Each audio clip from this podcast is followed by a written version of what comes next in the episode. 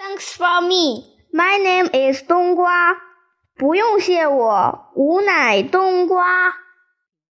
可是面对这个比所有小毛孩加起来还要大好多的大怪物，如何阻止？小毛孩们真的不知所措。大怪物突然跃出水面，甩动长鼻子向小毛孩砸了下来，吓得福豆二面色苍白，后背一阵阵冷汗浸透了衣服。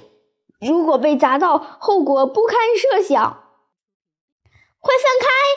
冬瓜话音刚落，只听“砰”的一声巨响，大水怪又沉入水里，半天没有动静。好悬被砸到啊！陈大仙有些慌乱，再看看其他同伴，嗯，不错，都完好无损。大家神情紧张而又庆幸。好一阵子。大水怪像是刚犁完地、累坏了的牛一样，趴在水里一动不动。突然，福豆号尖叫一声：“哎呀，我把控制程序忘记了！”大家疑惑地看着福豆号，急切想知道怎么回事。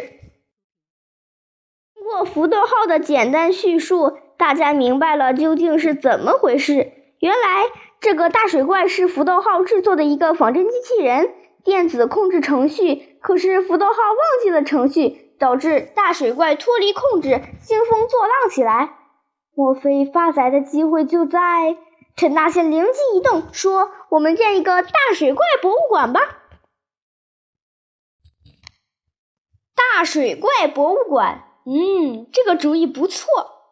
说干就干，大大家把大水怪的肚子掏空。肚子真不小。能放好几个池子养鲨鱼呢，我看可以建一个超大泳池，要不分割开来建一个一个水族馆？大家议论纷纷。Finish。